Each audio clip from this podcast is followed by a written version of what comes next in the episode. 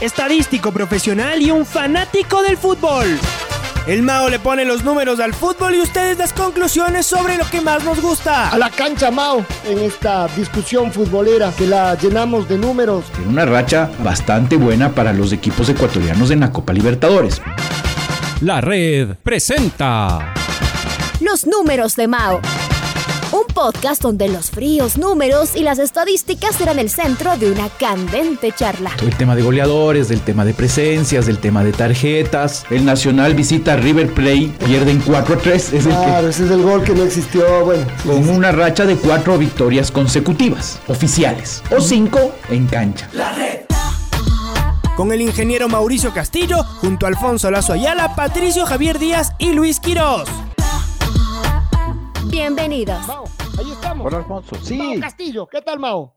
Aquí estoy, Alfonso. Muy buenos días a usted y a todos los amigos oyentes. Eh, sí, como usted lo decía, ¿no? una final de, una nueva final en el fútbol ecuatoriano, eh, con, un nuevo participante en estas finales. Aunque usted lo, ya lo dijo, Independiente, si bien está jugando su primera final en, campeonato nacional, ya en internacional, cosa rara, nunca había pasado en el fútbol ecuatoriano esto que un equipo primero llegue a una final internacional eh, que a su primera final nacional y ya ha jugado el primer partido, eh, ganó con una diferencia de dos goles, así que ahora tenemos mucha información para compartir. ¿Qué ha pasado en la historia con los equipos que, ha ganado, que, ganaron la primera final eh, con dos goles? Hay alguno con tres también, algunos algunas finales que se jugaron con tres, pero en el formato de finales ya será eh, el campeonato número 22 eh, en el que se juega con, este tipo de, formato, que exista una final. En 1962 hubo ahí una suerte de final, pero en un único partido que jugaron Barcelona, Barcelona y, y Everest. Y en ese 62 empataron en, esta suerte de final y se adjudicó el título el, club de, Everest por su mejor gol promedio en ese 1962. Recordemos que por esos años no se, no se manejaba un tema de gol diferencia, sino de gol promedio. Hay una diferencia por ahí, ¿no? Se dividían los goles a favor entre los goles en contra. No se restaban, se dividían. Hasta que por ahí hubo un problema que un equipo no recibió goles, no tuvo goles en contra, y dividir entre cero eh, resulta que es un valor infinito. Entonces, eh, más bien decidieron por temas de problemas matemáticos, más bien trabajar con gol diferencia. Pero sí, en ese 62 Everest se proclamó problemas campeón de esta manera. Para que se entienda debe haber sido Mao, porque hasta ahora usted ya lo explica y seguimos sin, sin entender bien. Sí, exacto. Es un, es un tema de la división entre cero nada más. Y por eso le digo, y hasta ahora todavía se lo sigue diciendo, ¿no? Sobre todo oímos, oímos a los, a los, algunos periodistas, algunas personas, incluso a nuestros mayores, hablar esto del gol promedio o del gol average. Y era básicamente esto, era una diferencia entre los goles a favor y los goles en contra. Pero con esto que digo de, la, de dividir entre cero, eh, siempre eh, complicar un poco. ¿Cómo que dividir entre cero es infinito? ¿Qué es infinito? Entonces, por ahí puede, más bien se decidió trabajar con, gol diferencia. Pero sí, así que ahora analizaremos un poco de toda esta información, de los equipos que ganaron el primer eh, partido con dos goles, con más de, dos goles, cuando los, los equipos ganaron con un gol, qué ha pasado, los que empataron el primer partido, las finales en el Capuel, los, las finales que ha tenido en general Emelec, eh, eh, igual, cómo le ha ido al Independiente jugando en el Capuel, jugando en Guayaquil con, con, cualquier rival. Así que mucha, mucha información para compartir el día de hoy, Alfonso. Muy bien, buenísimo, Mao. Con eso ya nos vamos en un ratito. La red, atrapados por el fútbol.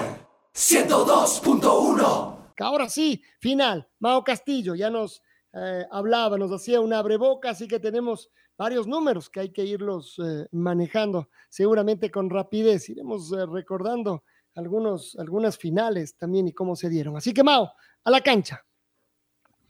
Sí, gracias, Alfonso. Y, básicamente vamos a empezar el, tema con, las finales. y más o menos revisar en la historia, en los anteriores formatos de finales. Ojo, solo nos estamos concentrando en donde, en donde oficialmente había un, formato de final, porque puede haber y se puede confundir que en algunos partidos, eh, que, muchos aficionados se pueden acordar como, como final, y que sí, yo estuve en esa final y mi equipo ganó, eh, y sí, puede ser que hayan sido partidos definitorios para alcanzar el título, eh, o se trataba de torneos en donde eran liguilla final, y eran los partidos últimos de las liquidas finales y que con lo cual su equipo se proclamó campeón. Esos no los estamos considerando, sino más bien únicamente, como digo, en estos, en estos formatos de, finales, en donde porque ahí no hay, una etapa. ahí no había esta diferencia, Mao, perdón, eh, no había esta diferencia de goles, es decir, o si se conseguía, por ejemplo, me voy a acordar de un partido definitivo, uno que el Barcelona le ganó al Quito en el 88, aunque era campeonato del, perdón, 98, que era campeonato del 97, y necesitaba ganarle por tres goles, pero no porque había habido otra final con el Quito, sino porque en la tabla de posiciones el gol diferencia era el que iba a dar un campeón si es que lograba ganar. Queda claro. Sí, perfecto. Eso eh, con el ejemplo yo creo que, se complementa muy bien, Alfonso. Así que, y de estos formatos de finales, eh, nos encontramos que hay seis eh, en donde el equipo que ganó la primera final eh, con, dos goles de diferencia. El primero, la primera en 1973, en donde el Nacional le ganó a Universidad Católica, estos fueron los dos rivales en esta final, le ganó a Universidad Católica dos goles por cero. Se trataba de la, del campeonato de 1973, sin embargo, los partidos se jugaron el primero de estas finales em, eh, el 27 de enero de 1974. 27 de enero, antes era un clásico, Mao, ¿sí o no? Sí, sí, y además acá lo que hubo es el eh, Universidad Católica ya estaba clasificado eh, con anterioridad para jugar esta final y el Nacional le tocó jugar unos partidos extras para, para alcanzar a jugar esta final con Universidad Católica. Eh, y, finalmente, Nacional en este primer partido se impuso 2 por 0 a, la Católica y en el partido de vuelta empataron 3 a 3. Entonces aquí eh, en el primer partido hubo dos goles de diferencia, como ahora va a haber en este 2021, y el equipo que ganó en el primer partido con dos goles de diferencia en 1974 el Nacional se proclamó campeón. En ese caso los dos equipos eran del mismo, del mismo patio, es decir, del mismo estadio, digamos, ahí no, no había, bueno, todavía sería la, cosa, ¿no? Entre Nacional y la Universidad Católica, pero bueno, entonces jugaban todos los de Quito en el Olímpico Atahualpa. Luego saltaríamos a 1982, en donde el partido de ida, jugado el 26 de diciembre de 1982, en Guayaquil, Barcelona derrotó a El Nacional 4 por 2. En este partido jugado en el estadio, en el actual Alberto Spencer, en esa época conocido como El Modelo. Y en este, como decíamos, el Barcelona ganó 4 por 2, eh, dos goles de diferencia. En el de vuelta se jugó el domingo siguiente, el 2 de enero de 1983, en donde el Nacional venció 3 por 0 a Barcelona. Y acá, en, esta, final, no se consideraba los goles de diferencia o, o menos aún los goles de visitante. Así que simplemente Barcelona ganó el primer partido sin importar el marcador. El Nacional ganó el partido de vuelta, como decimos, 3 a 0 en el caso del Nacional, 4 a 2 en el caso de Barcelona, y lo que se jugó fue un tercer partido eh, en cancha neutral. Aquí eh, también se acostumbraba a, una suerte de, sorteo para ver, eh, los dos equipos presentaban una cancha neutral, entre comillas, no podían ser dentro de su asociación, Entonces cada uno presentaba una cancha neutral y entre las dos que de los dos equipos que presentaban se sorteaba y se, decidía en cuál, en, qué cancha neutral se jugaba. En esta de 1982, el estadio fue eh, el Bellavista en Ambato. Y allí el Nacional, en este tercer partido definitorio, derrotó a Barcelona 3 por 0. Eh, y por lo tanto se proclamó campeón. Acá sería eh, la primera final en este formato en donde si bien el equipo que ganó el primer partido con dos goles de diferencia, al final no se terminó proclamando campeón. Y hasta ahora vamos ahí viendo dos. Luego saltaríamos a 1995. En esta final jugaban Barcelona y Espoli. En el partido de ida, jugado el martes 19 de diciembre, Barcelona siendo local derrotó al Espoli 2 por 0. Y en el de vuelta, jugado el viernes, ahí también todos apuraditos, ¿no? Como, como podemos notar, se nos acababa el año y ya no quería que se traslade las finales a jugarse el siguiente. En los partidos se jugaron martes y viernes. Barcelona 2 a 0. Y en la vuelta, el viernes 22 de diciembre, Barcelona de visitante ganó 1 por 0. Entonces acá igual el equipo que ganó el primer partido con dos goles de diferencia, en este caso el Barcelona, se proclamó campeón. Luego saltaríamos al año 2010. En este año, el equipo que ganó el primer partido con dos goles de diferencia fue Liga Deportiva Universitaria, partido jugado el 5 de diciembre, 2 a 0 el marcador. Y en la vuelta, el domingo 12 de diciembre, eh, Emelec venció a Liga 1 a 0.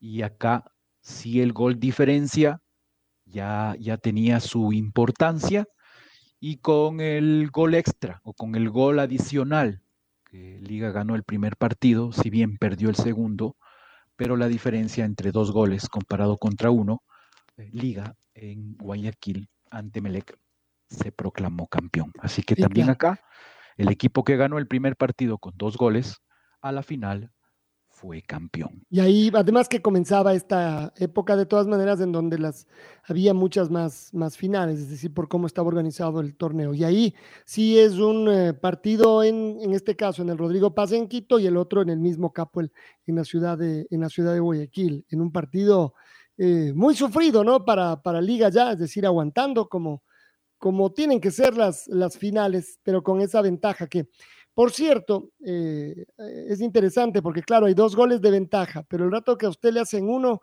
eh, es como que casi, casi está todo ahí a punto de igualarse y comienza un drama mucho más, mucho más grande. 2010 era eso. Sí, 2010. Y es interesante, Alfonso, con lo que usted dice, que, que y además eh, se viene oyendo y, y, mucha gente lo repite, ¿no? Esto de que si es que Independiente Ah, como parecía que terminaba el partido el domingo anterior, ganando 3 a 0, la, la serie hubiera quedado definida. Y ahí yo me quedo dando vueltas. Sí, quizás eh, habría estado más cerca o más difícil de que le quiten el título. Esto de, de haber ganado 3 a 0 o, o, si al final fue 3 a 1. Con el 3 a 0 Igual Emelec, si bien más difícil, eh, em, marcar tres goles para igualar la serie, pero igual habría que jugarla, igual la serie habría estado abierta. Un gol puede ser eh, eh, bastante la diferencia o puede ser muy poca. Por lo tanto, en ninguno de los dos casos la, la serie habría estado definida, más allá de que si es que en el primer partido Independiente terminaba con, el 3 a 0. En todo caso, si ah, no, no, sí, de acuerdo. Por supuesto que, tal vez no es lo mismo, pero eh, hay otro tema que siempre hay que, que, acordarse. Es decir, cuando hay una diferencia, digamos que más grande, el otro equipo sabe que es complejo, pero sabe que hay esa diferencia y sigue, y sigue intentando. Lo que a usted le pasa en un partido normal es que si hace un gol, normalmente baja las, las revoluciones. Si hace dos, más todavía. Si llega a ser tres, lo que le pasó al Independiente se relaja. Pero cuando usted sabe que tiene que ir a hacer ese número de goles, sigue y sigue. Es decir, eh, no, no puede dejar de, de, intentar. Entonces eso quizás sí marca la diferencia entre un partido normal en la mitad del torneo, donde uno ya hace un gol y, y empieza a regular, que en una final donde usted viene, viene abajo, ¿no es cierto? Y, pero igual aquí pasaría con, con sus ejemplos, Alfonso, lo mismo de, de cómo el, el, otro equipo también se plantaría si es que eh, tiene que, le tienen que marcar eh, al menos dos goles y ya le marcan uno. Si es que también cambia su planteamiento, porque desde ese momento se convertiría en un, en, un partido en donde eh, el otro equipo solo quiere ganar. Ya está ganando, pero tiene que considerarse que, que todavía no, por el tema de la cantidad de goles. Entonces, a la final, sí, en este caso, los equipos, como usted bien dice, pueden relajarse porque ya marcó un gol, eh, en cualquier época del año, sin, sin, necesidad de que sea un partido de, de, la final. La presión es distinta. Eh, seguramente sí, pero para los dos equipos. Claro, para los dos equipos la presión es muy distinta. O sea, una final, final a un partido de campeonato, o sea, por sumar tres puntos, debe ser la presión muy distinta. Sí, de saber que tiene que marcar dos o tres goles. Y acá algo parecido sería de, qué pasara si es que el Independiente en este partido del domingo marque el primer gol. Se convertiría otra vez, y ahí no diríamos, no, no, ya la serie está definida, porque de lo que en teoría solo eran dos goles de diferencia, ahora son tres. Definitivamente no, porque al menos de que el gol llegue en los minutos finales, ¿no? Es obvio. Pero si es que al principio del partido el Independiente marca un gol y otra vez la serie hasta ese momento estarían con tres goles de diferencia, no todas las personas que dirían o que habrían dicho si es, o, que, o que dijeron que en el primer partido ganó con tres goles, ah, no, ya la serie está definida. Pero habría que, habría que marcar una diferencia, eh, Mao.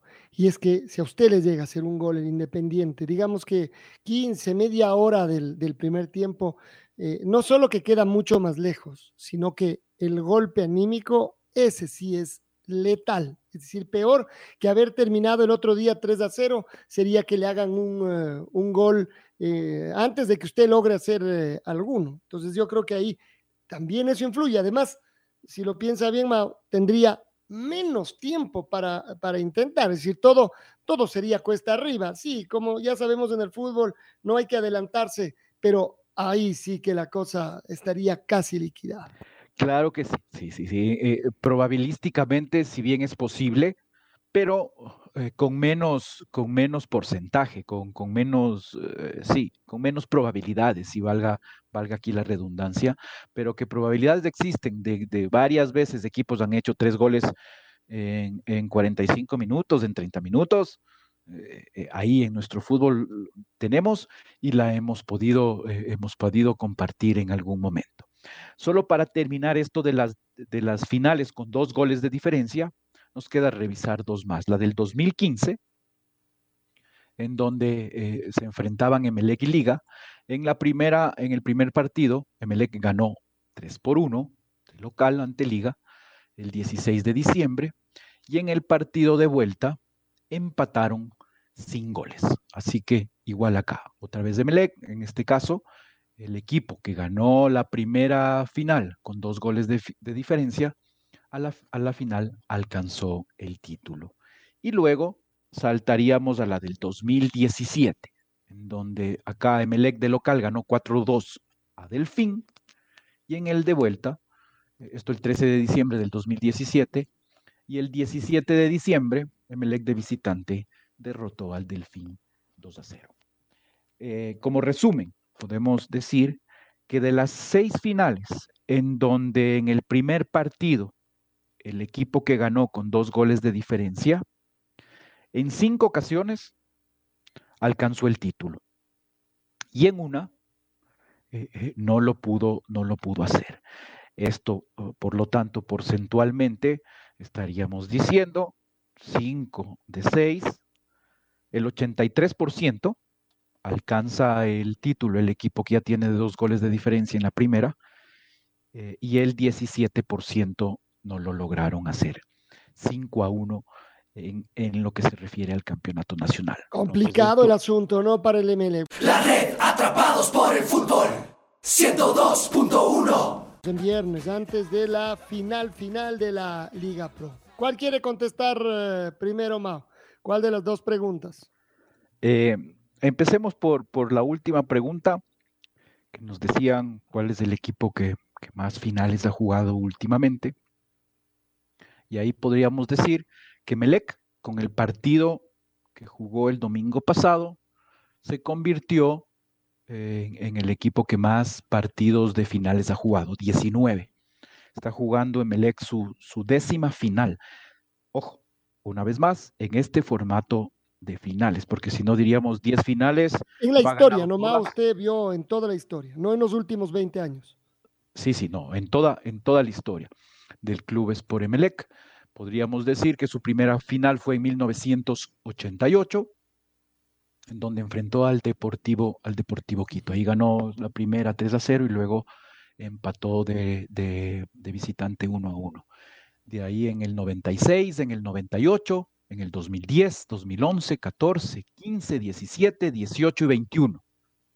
Emelec ha estado en los últimos años eh, jugando muchos, muchas, muchas finales. Eh, y de estos 19 partidos, hasta el momento ha ganado 7, ha empatado 4 y ha perdido 8. En cuanto a finales se refiere, o títulos se refiere en este formato, ganó 4, cuatro veces se proclamó campeón y en 5 perdió en las finales. Esta es su, como decimos, su décima final eh, que estará y el domingo se decidirá si es que empata en cuanto a los títulos conseguidos en formatos de finales o si es que más bien serían, eh, se alargaría el número de finales que ha perdido. Eh, pero pero es eh, muy, eh, muy parejito, ¿no? Muy parejito eso de ganar y perder. Es decir, ahí sí los números pueden decir poco al respecto de, de lo que va a pasar el, el domingo, Mao. Sí, como de- Emelec, como decimos, está ahí en cuanto al tema de ganar cuatro y perder cinco. Y como decíamos, si es que el domingo se proclama campeón, diría de las 10 finales que he jugado, la mitad eh, he conseguido, he conseguido el título. Entonces, eh, el, el- siguiente equipo que le sigue en cuanto a partidos jugados en finales es Liga Deportiva Universitaria, que ha estado presente en, en- en nueve finales. Y, y Barcelona tiene 17 partidos jugados en la final. Esto dirán, ¿y por qué números impares? Porque ya veíamos en alguna en donde incluso han jugado tres partidos y en, y en- y en otro, en cambio, ha jugado uno, como, como veíamos en 1962 eh, contra el Everest. Muy bien.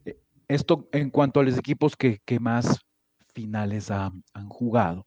Ahora, si es que pasamos a ver un poquito el tema de los de los eh, de Independiente del Valle jugando en, en- en Guayaquil. Primero en el, en el tema del Capuel y luego incluso eh, jugando en el en el, En el Banco general en el Capuel y también en, en Guayaquil ante, ante otros equipos. Aquí vamos a ver algunas cosas, solo déjeme compartir un ratito la pantalla eh, para que todos los, los- nuestros compañeros aquí en, en- en la radio puedan, puedan ver estos partidos. A ver, em, en el Capuel nos vamos a encontrar que el Independiente del Valle ha jugado, eh, espérenme un segundo, Alfonso, acá lo Y cómo no, estamos preparándonos para la, la gran final del próximo día domingo, viendo un poquito de números, viendo un poquito de, de historia. eh, decíamos en la una, en la de números de finales jugadas por Emelec, eh, está ahí nomás, eh, tiene cinco ganadas, cuatro perdidas. Después, en cambio, en el tema de remontar eh, finales, no solo el Emelec, sino en general, eh, no, es, no, no, no, es un- no son buenos antecedentes para Emelec y sí buenos para el Independiente, aquello de el equipo que llega eh, con dos goles de ventaja, tiene 5 a 1 las posibilidades de, ganar. Esto para los pronósticos puede servir. Y ahora sí, el Independiente del Valle en el Capuel. Sí, 20 partidos ha jugado Independiente del Valle en el Capuel, ha ganado 3, ha empatado 8 y ha perdido 9. Yo he sacado eh, una tabla histórica de todos los equipos que han jugado de visitante en el Capuel y ahí eh, eh, revisamos que el Independiente es el equipo, salvo el Deportivo Azogues y quitando los equipos del mismo patio, es el de mejor rendimiento. El Deportivo Azogues jugó cinco partidos en el Capuel, ganó dos, empató dos y perdió uno.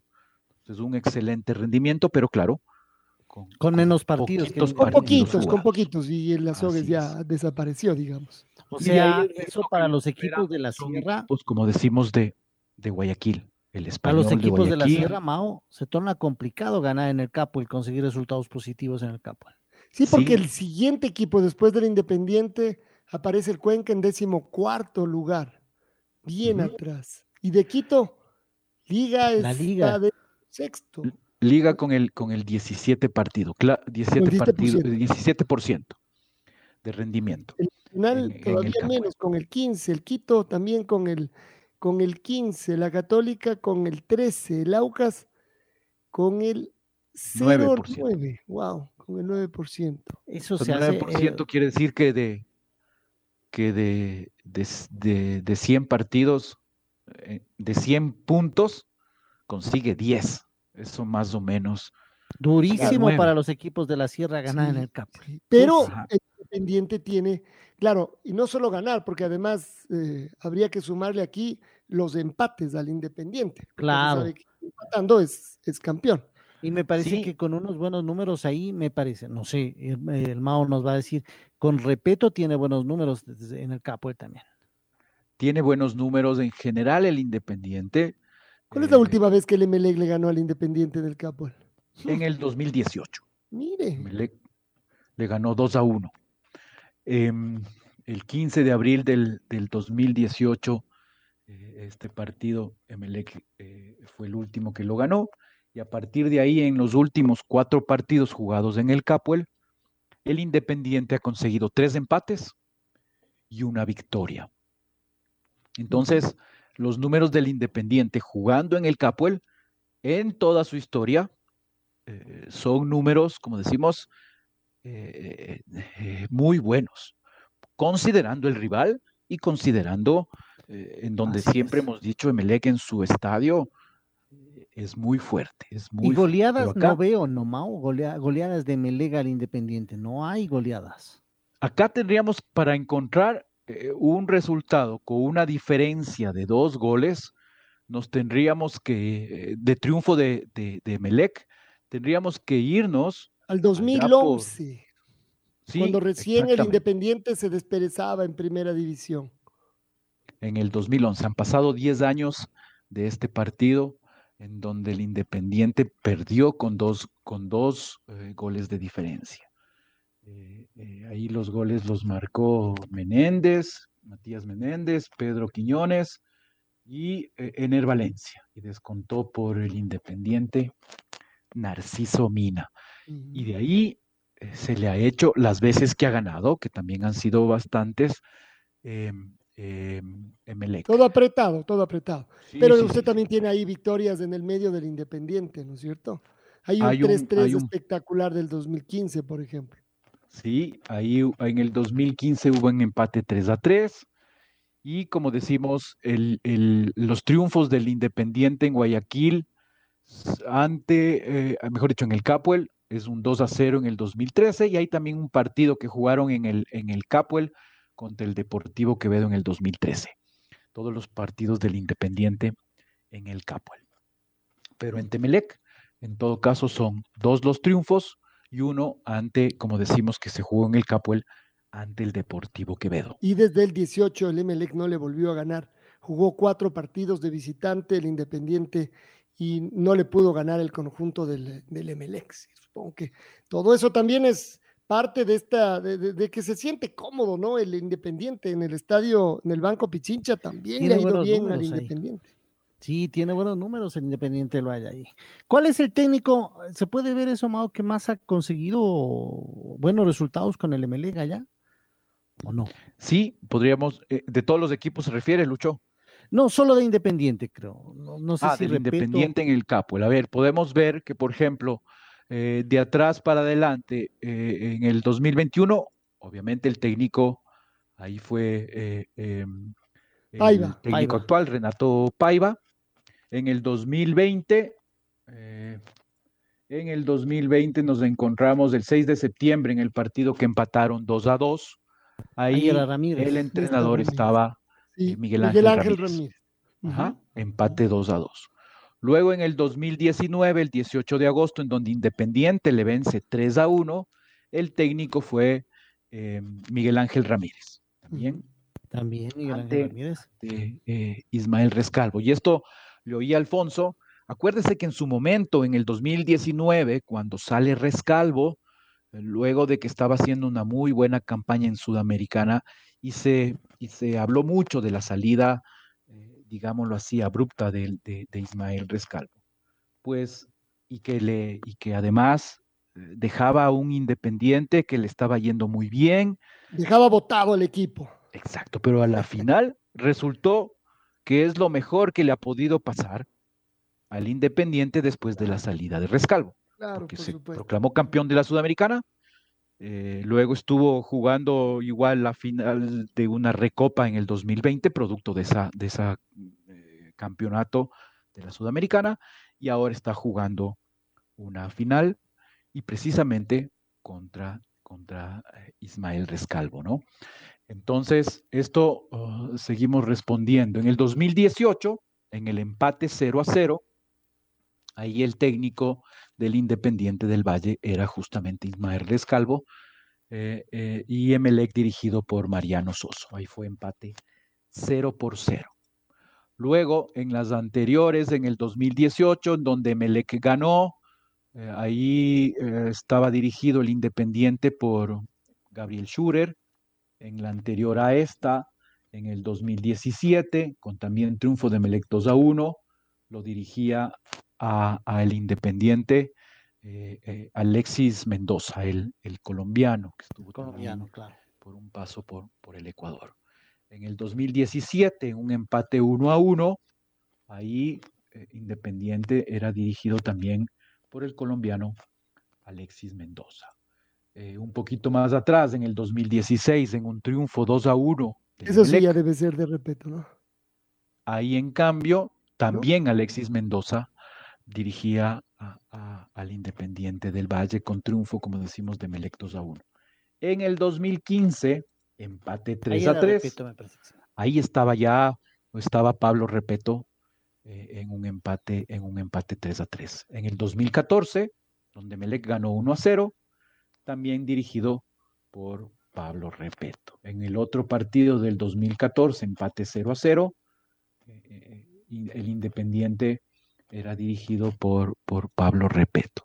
Así que si es que me aprieta un poquito, al que mejor le ha ido en Guayaquil, eh, de técnicos del Independiente, Miguel Ángel Ramírez. En este pérdida de, del Independiente 1 a 0 del 2013, ahí también estaba en la era de, Repeto.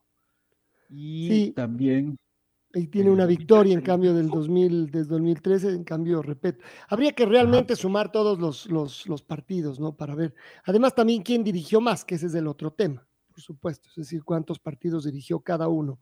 Y a partir de ahí eh, hacer la, la, división. Pero en 20 partidos, que no es mucho en cambio, ¿no? Comparado con lo que tienen equipos como Liga, que tiene 68 partidos, o, el Quito, que tiene 58, Nacional 57 20 partidos, tiene 3 ganados, 8 empatados y 9 perdidos. Entre ganar eh, y, empatar, tiene más que derrotas el Independiente del Valle. Si esto juega, ya lo veremos el, el domingo también. Pero es una plaza que le sienta bien al Independiente del, Valle, en todo caso, ¿no? Eso habría que, sí, y si es que esto aumentábamos lo que, lo que también veíamos un poco del Independiente del Valle, jugando contra equipos del Guayas de visitante. En total, son 54 partidos. De esos 54 partidos, el Independiente ganó 15, empató 16 y perdió 23. Eso querría decir. Debe ser largo el, el, mejor equipo, sobre todo de los de, de los que no son de Guayaquil y de, sí, sí, de los sí, es el de mejor, el de mejor campaña. Y en los últimos, bueno, en los últimos años también a Liga, acuérdese con Repeto, le fue muy bien. Claro, le ha ido bien. Claro, pero, pero esos, pero últimos años son unos poquitos, ¿no? Esto en, digamos que bueno, pero habría que tal vez hacer el corte en el, en el momento en que Independiente irrumpe ya para comparar lo mismo, porque claro, si nos tiramos 30 años para atrás, Independiente no tendrá partidos para jugar. Habría que comparar las campañas de todos los equipos desde que el Independiente está jugando en, en, Guayaquil y ver cómo les fue a los otros acá. Sí, habría que sacar ahí un, un, corte en general de todos los equipos y ver, pero, pero con este rendimiento que estamos viendo de estos 54 partidos jugados de visitante ante equipos del Guayas, que por ahí puede meterse incluso partidos, digo esto no jugando en Guayaquil, porque eh, por ahí recuerdo un partido de, de, Independiente jugando de visitante en Melec, pero en Manta. Esto es, en general, estos 54 partidos son ante equipos del Guayas de visitante, más allá de, si es que en los estadios que se jugó fue en, Guayaquil o, lugares cercanos dentro de la misma provincia. 15 em, partidos ganados, esto es un, un, rendimiento en cuanto a los triunfos del 27, del 28%. Empates, 30%. Por lo tanto, en eh, en, el 42% ha perdido. Entonces, igual acá, los números le favorecen al Independiente, porque si a esto le sumamos, sí, sí, sí, perdió en el 42%, pero ¿con cuántos? Con dos goles de diferencia. Por lo tanto, bajaría este, este porcentaje. Los números, como decía hace un momento, nuestro entrevistado, el presidente del Independiente, Franklin Tello, que las estadísticas y los números quedan eh, o se las ve, pero el rato que comienza el partido, ahí se les olvida. Y en parte tiene razón, en otra parte no, porque esta estadística normalmente se la une o se la interpreta también con esto de la jerarquía, ¿no? La jerarquía eh, se lo consigue eh, al pasar de los años. Claro, con, con, campeonatos, con eso se consigue. Eso es lo que además de lo que está hablando el Club Sport Emelec también, pues, o sea, el Emelec habla de la jerarquía, de la camiseta, de las finales. De la jerarquía del equipo, pero dentro de su plantel habrá que ver si hay jerarquía, no, no creo que todos tengan esa jerarquía. No, no todos, bueno, pero en el Independiente tampoco, tampoco todos, claro, desde ese punto de vista. No, yo simplemente digo, así como el, el Emelec habla de la camiseta, de la jerarquía, de las finales, del estadio, el, ahí es donde, si es que eso vale, claro, el rato que usted mete estos números de, de la realidad de, este Independiente del Valle, entonces también juegan, ¿no es cierto? Es decir, eh, equilibrarían una cosa con, con otra los muchachos del, del Independiente que además, como hemos visto, tienen mucha experiencia. Si lejos de lo que podamos pensar, ya el Independiente y estos jugadores, la mayoría de ellos no son... Eh, eh, claro, experiencia, experiencia en inferiores también, Alfonso, porque ahí, a ver, Ramírez tiene un, una, un internacional sub-20. Sí, sí, por supuesto. Hurtado internacional, Zunque, campeón de Copa Sudamericana, Segovia de igual manera, Pellerano ni se diga, lo de Pellerano es el de mayor jerarquía allí en el, en el Independiente del Valle. Eh, Bauman, no sé, ¿no? Bauman es más goleador. No, Bauman no. Así como... Bauman es, es, tiene experiencia de, de la cantidad de, de, fútbol que, que, ha jugado, pero, pero en cambio, no, no, no tiene, no tiene mayor experiencia. Sornosa sí tiene. Entonces, Sornosa es uno de los, de los eh, históricos, ¿no? Él está, eh, ahora igual, eso lo podríamos ver de los jugadores que más partidos tiene jugados en, en general en el, en el Independiente del, del Valle. Eh, si es que sacamos ese dato, nos vamos a encontrar eh, que ahí... Ya pasaría Junior Sornosa a ser uno, el que más jugó, todavía no. Todavía no. El que más jugó en cuanto a partidos de todo tipo, en Serie A o torneos internacionales o en Copa Ecuador, en todos los, los, los que se refieren a, a- de primera categoría. Eh, eh, Ah, León. Luis Fernando León completó 317 partidos jugados en el Independiente. Hubo muchos años, ¿no? Mucho tiempo. Librado. Ascona tiene 310. Fernando Guerrero, el El Chiqui, Chiqui todavía está, ¿no? 247. Y él está ahí, él está. Él está ahí. El- el- ajá, es, ha jugado en el, incluso jugó el partido del, del último de la Del, del domingo 5 de jugó hace diciembre. unos minutos. Sí, Ajá. sí, sí. Y luego está Junior Sornosa. Pero lejos, Junior, ¿no? Lejos de los 202. dos de arriba. Está ahí entre, en el top 5 de los jugadores con más partidos eh, eh, actuando. Mire quién es el séptimo Del de- del Independiente del Valle. Ah, Pineira. Claro, ahí se hizo Mario Pineida, ¿no? Claro, En el nació. Independiente. Después, ¿quién más de los que está? Efren Mera, que aparece un El décimo. cachorro sí está todavía en el con equipo. 160 partidos. Richard Schunke, él ya es todo un símbolo del Independiente, 138. Cristian Pellerano, también, 136. ¿Quién Y más? estos dos, aparece? usted menciona al último, los dos llegaron en el 2018 y esta ya es su cuarta temporada en el club. Los trajo Schurer, me parece que lo Eso trajo, dijo, ¿no? Schurer llegó el otro día al estadio a decir Claro. que él había traído. Que no, bueno, voy a exagerar un poco. Que ahí está cómo empezó a, a- empecé a armar el equipo que ahora puede ser campeón. Lo que sí, lo que sí, Alfonso, si vemos esta misma tabla, pero eh, más bien de los, de los, no por los partidos jugados, sino de los goles, ahí nos vamos a encontrar eh, que eh, Junior Sornosa, si bien está, como decíamos, en cuarto lugar en cuanto a los que más partidos a jugados tiene, pero en cambio es el máximo goleador histórico Mm. del Independiente del Valle con 69 anotaciones. Esto es campeonato y torneos internacionales. Sí, señor, y Ya, cualquier todo. tipo de, de, de- tipo. de torneo, sea este eh, Serie A, Sudamericanas, Libertadores, incluso si es que ha jugado eh, Copa Ecuador, aunque el caso de Junior no, no, no lo ha hecho, pero todo tipo de, de torneo, tanto nacional como internacional. 69 goles, es el máximo goleador.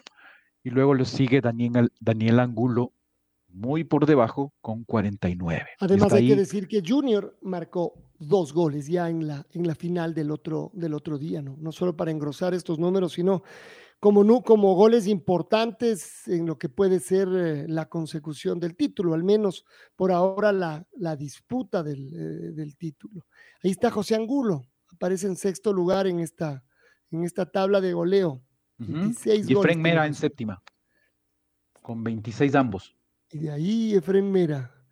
Y no muy lejos ya, ah, no, no, perdón, iba, iba a mencionar a Bauman, pero no, pues él solo tiene 13 goles, la mitad de los que, de los que viene llevando hasta ahora, 14 goles. o 14, 14 goles, claro.